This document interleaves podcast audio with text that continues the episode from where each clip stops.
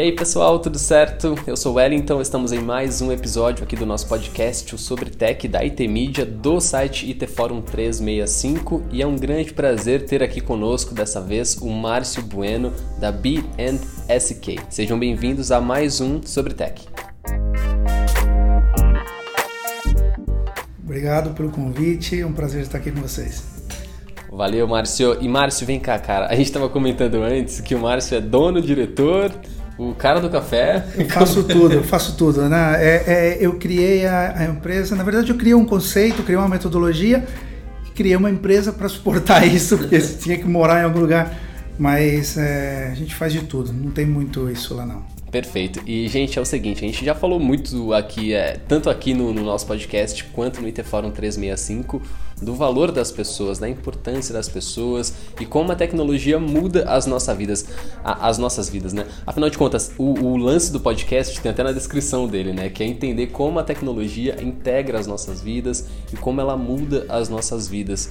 E hoje a gente vai falar sobre um conceito que o Márcio contou pra gente, que é o tecno-humanização. É isso mesmo, né, Márcio? Isso. E o que, que seria a tecno-humanização, cara? É um conceito bem novo, né? Bem novo. É, é, novo, é novo. Na verdade, assim, eu tô trabalhando e comecei a construir esse conceito e a metodologia há três anos e meio atrás, e a gente está efetivamente no mercado de uma forma mais direta e comercialmente há um ano. É, basicamente é um framework, é um, um conjunto de ferramentas, de, de modelos que mudam um pouco a nossa visão, baseado em três pilares, entre technology, business and mindset transformation. Então a gente criou um conjunto de modelos para poder fazer a transformação das empresas, colocando o ser humano no centro do processo de inovação e de transformação digital. Perfeito. Isso aí a gente comentou bastante também no IT Forum X, no IT Forum, no IT Forum Mais é, onde a gente teve a oportunidade de falar sobre sociedade 5.0, que o conceito básico é esse, né? O ser humano no centro da discussão, não é a tecnologia, é, sei lá, é lançar produtos o tempo todo ou lançar é, é, revoluções tecnológicas o tempo todo, sendo que aquilo talvez não faça tanto efeito na, na vida do ser humano. Então é, é o é o lance de discutir o caminho inverso, né? O, o que, que a tecnologia vai fazer pelo ser humano? O que o, o ser humano precisa daquela tecnologia? Exato. Assim, basicamente, o conceito é, na nossa visão, é que tudo é feito ou deveria ser feito por e para o ser humano. Ah, em um artigo eu escrevi recentemente, basicamente tem empresas que buscam auto, automatização completa. Sim. É, e desde o ponto de vista de gestão, pode parecer algo interessante, eu reduzo aqui um mínimo a participação da interação humana, eu não tenho problemas, eu tenho menos custo, eu aumento a minha assertividade. É, parece um mundo ideal, mas tudo que é levado ao extremo, é, hoje uma empresa não sobreviveria sem tecnologia, então com zero tecnologia ela quebra, provavelmente mas com totalmente automatizada também, porque se todas as empresas se automatizarem ao extremo, ao limite, é, a pergunta simples é: quem compraria o produto dessas empresas se está todo mundo desempregado? Verdade. Então é dar um tiro no pé. Né? Então é como as empresas 100%, se todas as empresas fossem 100% automatizadas, as empresas morreriam de inanição porque não teriam clientes e as pessoas morreriam de inanição porque não teriam trabalho. É um pouco o cúmulo do absurdo. E é importante, então, justamente é unir tecnologia e pessoas, buscar um equilíbrio entre. Não é o lance de você falar, chegar e falar, é, vamos tentar automatizar todos esses processos aqui. É, tem muita gente que, tem muita empresa que trabalha com, com esse modelo, por exemplo, na, na parte tributária, que é algo que você não pode errar, então eles tentam automatizar tudo. Sim, mas RPAs, exato, mas não é algo que vai ser 100%, não deve ser, né, 100% automatizado. Você tem que ter uma pessoa ali, você tem que ter um grupo, um núcleo de pessoas em volta.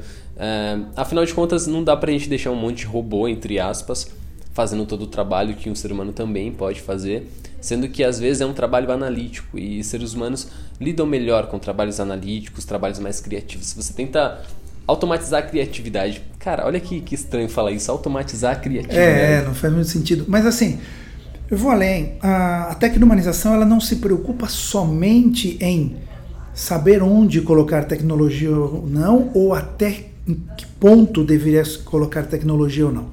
A gente vai além. Por exemplo, em um case que acabou a gente acaba trabalhando no nosso workshop e tal, nos nossos treinamentos é case onde uma empresa tinha problemas do varejo, tinha problemas nas lojas, algumas lojas perdendo dinheiro, foi feito um estudo e ela não tinha nada de e-commerce, então teve que colocar e-commerce, então teve que colocar tecnologia, tivemos que fechar, alguma, fechar algumas lojas, ok. Mas aí o que foi feito é, foi oferecido um treinamento para essas pessoas que saíram, que queriam ficar ou manter-se manter no ramo, dado um, um, um, treinamento a elas e uma ajuda para que elas criassem uma cooperativa e pudessem é, trabalhar e fazer parte de um ecossistema produtivo, tanto para essa empresa como para qualquer outra empresa. É, então, a preocupação não é não vou colocar tecnologia porque vou senão tenho que despedir pessoas. Não, quando é necessário pôr para a sobrevivência da empresa, ok, a gente coloca. Quando é necessário pôr para poder garantir a entrega da excelência para os clientes de um produto excelente, ok, a gente coloca. E a gente tenta realocar as pessoas quando possível, quando não, essas pessoas são desligadas, a gente busca alternativas a elas seja criando ecossistemas produtivos, que seja incentivando outro tipo de atividade, ou no mínimo dando treinamento para mostrar a elas que o mundo lá fora mudou, porque quando elas entraram na empresa, o mundo lá fora era um, ao sair o mundo é outro. E se ninguém contar isso a elas, elas tentarem agir da mesma maneira, podem ter problemas. Então, a preocupação com o ser humano está inclusive pós, é, é, é, após ele deixar a empresa.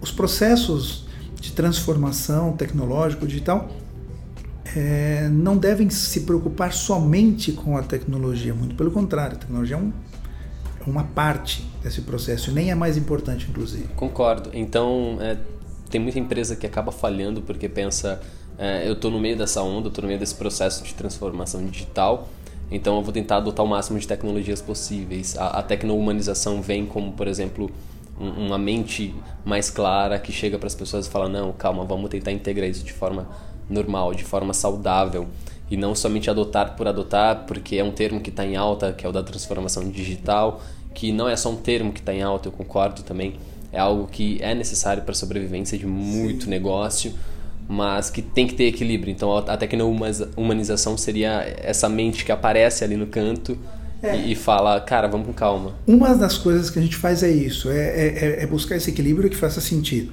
Não é a única, a gente vai além. É, só um parênteses em relação às expressões, aos termos que você falou assim, pô, tá na moda, tem gente muito usando a transformação digital e, e, disruptivo em cada frase, que tem muita gente que coloca um disruptivo no meio das frases só para parecer cool. eu escrevi um artigo publicado por vocês, inclusive, que, que fala sobre a, a dessingularização da singularidade. Eu, eu, eu, procurei, eu começo o artigo dizendo bom dia 4.0 para você. Você quer um café disruptivo ou exponencial? Que é uma estupidez, mas é uma provocação. Eu acho porque, que eu li esse. Eu, porque eu tem muita esse. gente, tem muita gente que usa essas expressões. Eu conheço uma pessoa que publica todos os dias no LinkedIn, me marca e tal, e todas as publicações, todas as publicações ela coloca que vivemos um mundo VUCA, mesmo que não, não faça nenhum sentido com o contexto. Então, é, é eu sou um pouco é, é avesso a utilizar muito, mas sim. É, é, é, um termo bom, é um termo é, bom para usar. Sim, sim. O que acontece? É, agora, voltando ao, teu comentário, sim, a gente busca esse equilíbrio, mas a gente vai além. O que a gente considera no processo de transformação digital, é, os estudos indicam, na McKinsey, tem Forbes, tem vários estudos que indicam que entre 70% e 80% dos processos de transformação digital não funcionam. E por que a gente procurou entender isso? Vários gaps a gente encontrou nisso. Primeiro, a gente encontrou que as empresas, no processo de transformação digital, elas só se preocupam com tecnologia digital. Isso, na nossa opinião, é um erro, na nossa visão, é um erro. Existem tecnologias analógicas que vão impactar bastante. E não considerar isso é um erro. A gente criou um conceito de transformação digital ativa e passiva. A gente criou tem um, tem um monte de coisas, mas um ponto importante que a gente viu foi que essas empresas elas partem de um core business que elas consideram fixo e imutável, elas fazem o planejamento estratégico delas, depois elas fazem o processo de transformação digital.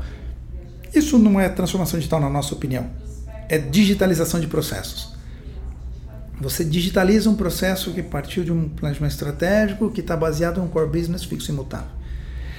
E digitalizar processos é uma coisa, primeiro, que não funciona, porque você não está olhando as tecnologias analógicas que eu comentei, você não olha pessoas, você não olha nada. E agora talvez quem esteja ouvindo podcast fala, não, mas a minha empresa olha muitas pessoas, a gente dá treinamento. Eu não estou falando disso, é muito mais amplo, né? É, é, a questão é que você quando só se preocupa em, em digitalizar o teu processo, otimizar o teu processo, melhorar o que você faz hoje, nos pilares tradicionais do mercado de transformação digital, como Customer Experience, né, a experiência do cliente, a, otimização de processos e a infraestrutura, onde está cybersecurity, onde está cloud, onde está um monte de coisa. É necessário? Claro que é, mas é muito limitado. Até porque, se você só se preocupa em fazer isso, você só está olhando a transformação digital melhor a partir dos teus processos, considerando que eles estão ok, né? que o teu modelo é ok. E a tecnomanização ela tem uma visão é, diferente em relação a isso, porque a sociedade que a gente vive, eu costumo perguntar em minhas palestras, em meus treinamentos, quase ninguém, ou ninguém, pelo menos uh, explicitamente, declara que está satisfeito com a sociedade que a gente vive. Ninguém. É bem melhora, melhorável a sociedade que a gente vive, né? Tem, Por dizer tem de vários pontos suave, de né? melhora, né? Vários, muitos, muitos pontos. pontos de melhora. Tá ok. A sociedade que a gente vive, que é melhorável, tem pontos de melhora, ela é produto da forma que a gente consumiu, que a gente se relacionou, que a gente comprou, que a gente vendeu, que a gente fez Sim. negócios nos últimos anos. Se a gente tem uma sociedade que não é a mais adequada e não é que a gente quer deixar para os nossos filhos, é, é, porque a forma que a gente tem de fazer as coisas, ou, ou teve nos últimos anos, não é a mais adequada. Simplesmente otimizar essas essa forma de fazer as coisas com tecnologia, potencializar isso, é como dar esteroides para um monstro. Você vai fazer é acelerar o caos. Da Red Bull a cobra, né? Exato! Sabe? Então o que a gente faz? Ao invés de digitalizar o processo ou fazer a transformação digital colocando tecnologia para fazer mais e melhor, que eu já faço hoje, o que a gente faz na tecnomanização é construir modelos rentáveis, porque é uma empresa e precisa ganhar dinheiro, e conscientes, humanizados. E a partir daí a gente usa e aplica tecnologias diversas, baseados nesses pilares ou em outros, para viabilizar esse modelo rentável e consciente. Não é para potencializar o atual. É para reinventar é, a máquina. Né? Exato. E aí eu uso a tecnologia para viabilizar esse novo modelo, porque é possível, e a, com a tecnomanização a gente demonstra que é possível a coexistência de modelos rentáveis e humanizados. Não são excludentes, como muita, muitas pessoas pensam. Perfeito. É, você tocou no ponto do, das tecnologias analógicas, eu acho isso muito importante. É, eu estive numa situação hoje cedo, é, num lugar que não pode usar smartphone, e eu escutei alguém falando: Poxa, queria tanto saber a hora, queria tanto ter um relógio analógico. E eu fiquei: caramba, cara, as pessoas estão tão focadas em produtos digitais que elas esquecem que o analógico é a base de tudo. Então, o que, que você destacaria de tecnologia analógica no, nesses processos de transformação digital? Olha, a gente trabalha isso, como eu, a, a tecnomanização é technology, business, então eu falo transformação tecnológica, eu já não falo mais transformação digital há mais de um ano, Boa. porque a gente considera dentro do transformação tecnológica tecnologias digitais e analógicas. Um exemplo que eu posso dar aqui para o pessoal do podcast é um pó que a gente encontrou na, na Europa para um, um cliente, uma empresa que faz boias de piscina. E ela dizia que ela não precisava desse processo de transformação, até porque uma boia é um produto é, que não, não tem tecnologia possível. Né? Ele usa tecnologia na fabricação, ele pode usar nas máquinas e fábrica, ele pode usar tecnologia na, na venda, no marketing digital, ele pode usar tecnologia no controle, mas o produto em si tem que ter muito cuidado, é um pedaço né? de plástico é. com ar dentro. Ele falou, puxa vida, isso aqui não tem tecnologia.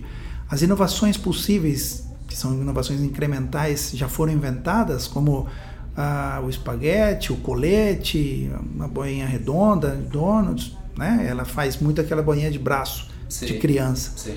Ela falou: aqui não tem tecnologia, é um pedaço de plástico com ar dentro. E eu tô, e eu, e eu tô além do mais, eu tô livre desse processo de transformação, porque ninguém jamais vai deixar os filhos, os netos, as crianças sem boia, porque isso é uma questão de segurança. Ninguém vai expor os filhos a morrer afogado. E aí a gente analisou e encontrou com o nosso conceito de observatório uma tecnologia que é um pó que não foi inventado inclusive para o setor de para negócio de piscinas, mas vai ser usado agora. É um pó que você joga na água e ele muda a densidade da água. A gente é, é um pó que você joga na água, ele muda a densidade. Isso significa que você nada, você mergulha absolutamente. Depois eu te mostro um vídeo e tal, se quiser inclusive colocar um videozinho Aí, ah, manda pra gente sim pra colocar na publicação, pra galera ver. E aí é um. Você joga, nada normal, mergulha, tudo bem. Quando você para de se mexer, você flutua. Como um mar morto, só que sem sal, né? Para não prejudicar a pele, nem motor de piscina, nem nada. Então, é, este é uma tecnologia analógica, que é um pó, isso não é digital. É. Mas que vai impactar, por exemplo, essa empresa de boias. Porque se for ela que trouxer esse produto para o Brasil. A gente tem a parceria com o inventor disso para trazer e licenciar patente para o Brasil. Se essa empresa trouxer o produto para o Brasil, ela, tem um, ela vai ter que transformar o negócio dela em indústria plástica de boia a uma indústria química para fabricar esse pó. Claro. E se for outro que trouxer a, a esse produto, ela vai ter que transformar a indústria dela de boia para a indústria de outra coisa, plástica ou de qualquer outra coisa, porque com esse produto a boia morre, porque a boia é efetiva quando a criança está usando. Se a criança pula sem boia, ela morre. Este produto, ele é efetivo sempre. Então a tendência é que isso mate o mercado. Então uma tecnologia analógica, como um pó, vai transformar um segmento de mercado. E já tem uma, uma previsão assim de, de trazer Não, eu, eu, eu, fechei um acordo com, a, com, com o criador da patente e tal, e agora a gente está buscando empresas que queiram trazer isso para o Brasil. Mas percebe que é um produto analógico Sim, claro. que vai impactar. Vai impactar um segmento de mercado, vai impactar um setor, indústria do plástico, pessoas, profissões, etc, etc. Então, não considerar uma tecnologia analógica pode fazer com que o teu negócio desapareça só olhar para o digital, né, e falar que o futuro Por tá isso que o digital é importante, sem dúvida. Com certeza. Sem dúvida, mas ele não é o único.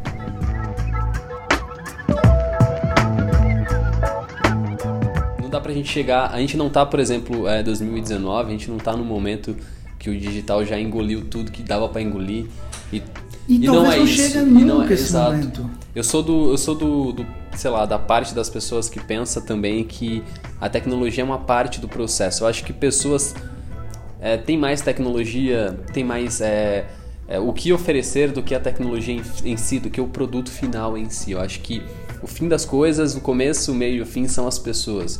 Então eu deposito não somente minha, minha esperança, minha fé, sabe, nas pessoas. Eu, eu, eu olho para as pessoas, é, é o lance do espelho, né? Então a gente tenta olhar para as pessoas e e ver o melhor delas. Óbvio que nem todo mundo tem um coração tão bom, mas não é somente isso. É, a gente tem uma série de questões sociais e etc. que acaba, acaba, acaba diferenciando as pessoas, acaba diferenciando o pensamento das pessoas.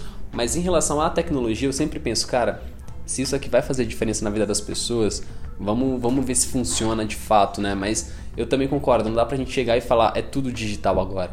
Eu acho que não é e nem vai ser 100% digital, nem 100% analógico e nem 100% pessoas. É, a gente tem que aprender a conviver com isso. Sim. De forma integrada. De forma integrada, porque no final, como eu comentei, primeiro a gente tem que ser consciente de que a tecnologia está para nos servir, não o contrário. Né? Eu sou é, é, crítico com isso, eu escrevi um artigo que fala justamente sobre isso. Eu critiquei, me chamou muita atenção e o que me despertou a escrever esse artigo foi que um, um, um templo budista japonês, no Japão, comprou um robô com IA para poder divulgar e pregar, não sei como uh, falar no, no, budismo, os ensinamentos de Buda. E até aí tudo bem, quando você usa a tecnologia para divulgar ou disseminar conhecimentos positivos, ok, nada contra. Faz total sentido, né? Sim, Já é usada para isso. Hein? Exato, e, e, e, é legal, porque você pode aplicar em vários idiomas, você pode fazer isso, coisas que Sim. um robô pode falar todos os idiomas que você quiser e ensiná-lo, e uma pessoa tem mais dificuldade em aprender mil idiomas, né? ou 500 ou 300. Então, no final, é, 24 horas, não tem fuso horário, então, legal que me chamou atenção e que me surpreendeu, inclusive me chamou atenção negativamente, é quando eu vi a foto que os monges budistas estavam ajoelhados reverenciando o robô. Eu falei, opa, pera lá. Que o robô divulgue os ensinamentos de Buda, ok. Agora que o ser humano reverencia um robô, não. Na minha opinião, eu acho que não faz nenhum sentido. Né? Não, tanto assustador. Assim, eu, eu peguei a imagem mental aqui. Eu é, eu te assustador. mostro agora e te mando e tal. Tá no meu artigo e, e, e, chama muito atenção. Você vê ali ajoelhados e o robô em pé. Fala, pera lá. A tecnologia está para nos servir, sempre. Não o contrário. Então, a partir desse momento, a gente tem que ser conscientes de que a tecnologia deveria estar para ajudar a melhorar a qualidade de vida, democratizar saúde, democratizar educação, democratizar um monte de coisas e ajudar as empresas a ser mais rentáveis, mais assertivas, ganhar mais dinheiro, ok, tudo ok. Mas tem um limite, isso tem que ter um limite, porque se a gente se torna escravo, né, se o Criador se torna escravo da criatura, teremos ou teríamos um problema no futuro. E isso, obviamente, é muito fácil falar, que temos que tomar cuidado, não devemos. Mas é difícil fazer e controlar, porque quem deveria controlar isso? Quem deveria colocar os limites? Se nós, todos na sociedade, formos conscientes disso e dessa, da importância de você buscar esse equilíbrio, talvez não precise nenhum órgão regulador para dizer até onde a gente pode ir ou não, porque nós mesmos o faríamos. Perfeito, perfeito. É, então, mas hoje, no, no cenário atual, é, a gente está gravando quase no finalzinho do ano, tá, gente? É dia 18 de novembro, para quem deve estar tá se perguntando aí, ouvindo de casa, no trânsito. A gente está no finalzinho do ano e, cara, no, do ano passado, a média de uso de internet do, do brasileiro foi 9 horas e alguma coisa. Eu não tenho agora de cabeça, mas eu publiquei uma matéria lá no Interforum 365 com esses dados. É, tudo que a gente está falando aqui, todos os links vão estar também no ITForum 365, então procurem lá, tá? É itforum365.com.br, é só clicar na tag de, de podcasts, ou mesmo procurar pelo Sobre Tech, que vocês vão encontrar lá. E, por exemplo, é, eu sei que hoje nós não somos, somos de fato escravos da tecnologia, né? Até um termo é, ríspido demais para falar mas não é um termo que a gente consegue não, é, sei lá, pensar um pouco e viajar um pouco, imaginar um futuro do tipo. Mas hoje a gente já é tão dependente da tecnologia, tanto tecnologia de produto final quanto para empresas, que o futuro talvez seja esse caminho, Márcio. É, eu fico pensando aqui, mas é só uma divagação. Mas no caminho que a gente está, é, de estar, estarmos dependentes da tecnologia, você acha que, que esse talvez seja o caminho, que daqui a uns anos a gente vire de fato escravo da tecnologia? Ou super dependente, ainda mais dependente? A, a questão é a seguinte: a, quando você usa e tem essa dependência, e no mundo corporativo existe uma dependência, tira do ar o servidor de e-mail. Para você ver Agora mesmo, a se a gente tirar a correria, tu me levantando, o que está acontecendo, não está chegando e-mail, tem que mandar e-mail. Tá? Preciso ver minha agenda é, agora. Exato, é, é, é um horror. Essa dependência tecnológica, eu, eu, eu não acho nociva nesse aspecto. E a dependência que a empresa tem com cibersegurança, com, com big data, com analytics, com IA, ok. Me preocupa a dependência vital, a dependência da pessoa física que busca em redes sociais, por exemplo, a felicidade que ela não tem no mundo real. Que ela é busca assustador. virtualizar a felicidade em outros, vendo fotos de outros ou publicando fotos fake da vida dela. Além do mais, existe aí um, um produto, no, no, meu último é, artigo, eu, eu, publiquei uma, uma frase do Mark Twain que, que, que dizia: Não compare o teu bastidor com o palco do outro. Que acontece isso muito. Você vê a foto legal do outro é, na internet e acha que a vida dele é maravilhosa porque você está comparando o teu bastidor, o, o, o dia que você está mal, com o cara tá brilhando, mas ele também tem bastidor e você também tem palco e necessariamente o palco dele nem sempre é real, o, que é pior ainda. Então, esse mundo virtual que as pessoas criaram, muitas pessoas emergiram nesse mundo para buscar uma pílula de felicidade, porque ela não tem isso no mundo real, isso sim me preocupa. A, a, dependência tecnológica nas empresas eu acho que é uma tendência, uma necessidade e tende a ir a mais. Mas a pessoal. É muito mais preocupante, né? Tem um artigo na, tem um artigo na World Brasil que fala sobre isso. É, sobre como as pessoas são influenciadas pelas redes sociais, né? Tem uma galera que viaja para uma certa região do mundo, não lembro agora de cabeça de verdade, eu queria lembrar para falar, mas eu vou ter que revisitar o artigo para falar para vocês que a galera é influenciada a chegar nessa região achando que é um lugar incrível e não é nada. É, é um lugar X que o efeito que as pessoas conseguem para publicar a mesma foto é usando um espelho. A pessoa usa um espelho e faz um reflexo ah, bonitinho ali e acaba enganando as pessoas, mas muita gente já gastou grana para ir para lá.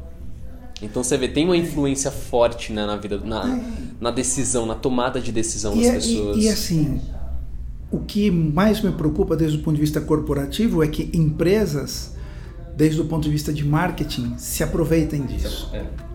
Tá? Porque as empresas conscientes, como a tecnomanização, e voltando aqui à tecnomanização, a tecnomanização procura construir, são empresas que se preocupam exatamente em oferecer ao cliente o que faz sentido sem é, é, é, é, se aproveitar de hum, excessivos gatilhos mentais, ou utilizar gatilhos mentais. Quer ver, eu vou, eu vou dar um exemplo que eu, que eu usei recentemente em uma reunião que eu tive, onde, sei lá, eu acho que é super inteligente que uma empresa utilize gatilhos mentais e ferramentas de marketing digital para aumentar o seu alcance, aumentar suas vendas, é lícito, é perfeito, eu acho legal. É, eu tenho uma coluna para divulgar o conceito da tecnomanização e chegar a mais pessoas. Eu acho que isso, ok. O problema é empresas que utilizam gatilhos mentais é, para poder vender um plano de telefone a uma senhora de 80 anos que não precisa, ou uma empresa de consórcio que venda a ideia para essa mesma senhora de 80 anos que o neto dela vai gostar mais dela se, se ela der de presente o consórcio de uma moto e ela compromete 30, 40, 50% da aposentadoria e o cara bate a meta vendendo é, esse tipo de coisas para uma pessoa que não precisa e usando gatilhos mentais e convencendo essa pessoa de que é assim, porque teu neto vai sair nas redes sociais porque todos os amigos deles têm e tal. Até sabendo em algum caso que essa pessoa não vai terminar de pagar o plano de consórcio. Eu acho isso é, é, absurdo, né? completamente absurdo, mas tem. Né? Então, usar as ferramentas é, eletrônicas de marketing digital, qualquer outro tipo de tecnologia para você crescer o teu negócio, ok. Aonde está o limite? Na governança? Não. Na ética. A tecnologização trabalha com a ética. A governança é mínimo, é o básico, é o solo que tem que ter. Claro que tem que ter, mas é o mínimo. A gente não pode se esconder atrás do escudo da governança para dizer, ah, eu como a lei, estou dentro da lei, eu posso fazer. Não, poder você pode, não deve. Né? Mas vem cá, no, no, meio desse processo de transformação no futuro, vai ter espaço para essas empresas, para pessoas assim? Porque a gente sabe que a transformação ela tenta atingir também esse pilar da ética, né? Que também é uma coisa que deveria ter mais expressividade. Existe uma tendência muito forte agora uh, de milênios para cá, né, da geração milênios para cá, que empresas que não tem essa linha de atuação de ética, de impacto social, de comprometimento real com sustentabilidade e tal. E quando eu digo comprometimento real, de verdade, alinhado com um propósito de verdade, eu não me refiro a certificações. Né? Tem empresas que falam, não, a gente se preocupa muito com o meio ambiente, eu tenho a ISO 14000 e tal, tá bom. E o que, que você faz efetivamente? Não, a gente apaga a sala, a, a luz da sala de reunião quando sai, a gente trocou por lâmpada de LED. Cara, isso é uma bobagem. Assim, não é bobagem, é importante sim, mas é básico. É muito básico. De verdade, empresas orientadas a impacto social, um comprometimento de sustentabilidade, alinhada com os ODS, com os Objetivos de Sustentabilidade da ONU, não terão espaço no futuro. Esse processo de transição está acontecendo e a tecnomanização justamente ajuda empresas tradicionais a se transformarem em empresas rentáveis e conscientes, porque as startups muitas delas já estão nascendo com já essa nascem nesse modelo já né? nascem nesse modelo porque são criadas por por millennials e tal. Então a gente tem ajudado empresas a fazer esse processo de transformação. Por quê? Porque se elas não fizerem agora elas podem fazer por vários por três motivos podem fazer pelo o primeiro motivo é por consciência, por conscientização de que realmente isso é o correto a ser feito. Ok, louvável. Uh, se ainda acham que é bobagem e tal, o empresário executivo acha que é bobagem, ok, ele pode fazer por um segundo motivo: rentabilidade. Empresas conscientes são mais rentáveis. Isso é uma afirmação. Existem estudos que demonstram isso fora do Brasil e dentro do Brasil. Não é dizer que é papo de americano, de europeu, no Brasil também. Tá? Tem estudo brasileiro que demonstra. Empresas que estão na bolsa, ou seja, os resultados são publicados e públicos. Então, pela rentabilidade. Se você não quiser fazer por conscientização, faça por interesse empresarial, para ganhar mais dinheiro. A sociedade agradece do mesmo jeito. Agora, se não fizer pelo primeiro nem pelo segundo motivo, vai ter que fazer por um terceiro, que é por necessidade. Porque vai surgir uma startup amanhã, se já não surgiu uma ontem, que vai ameaçar o teu negócio, que vai engolir o teu negócio, que já tem essa pegada de conscientização, de humanização. O problema de fazer por necessidade, normalmente, é que você muitas vezes chega tarde. Já é tarde demais para fazer o processo de transformação. Então a gente tem ajudado as empresas no processo de transformação antes de que seja tarde demais. Perfeito, Márcio. Cara, muito bom bater esse papo contigo sobre tecno-humanização. Um termo novo, inclusive, né? Que eu conheço há pouco tempo também. Sim, é Foi... um termo meu, é, criação uhum. minha. Após o primeiro workshop, acordei 5 da manhã dizendo tecno-humanização. É isso que eu quero transmitir. Cara, e estamos bom. há três anos trabalhando com isso. Perfeito. Galera, é o seguinte, o Márcio, ele é colunista do IT Fórum 365, então vocês sempre vão ver o nome dele lá, tá bom? É Márcio Bueno, BNSK. Isso. O cara que faz tudo, o cara da tecno-humanização. Todos lá fazemos tudo. Foi um grandíssimo prazer bater esse papo contigo, cara. Legal, obrigado. Foi um prazer estar aqui com vocês. Espero ter ajudado, trazido algum insight para o pessoal que está ouvindo. Com certeza. Quem quiser se aprofundar mais na tecnologização, tem a coluna.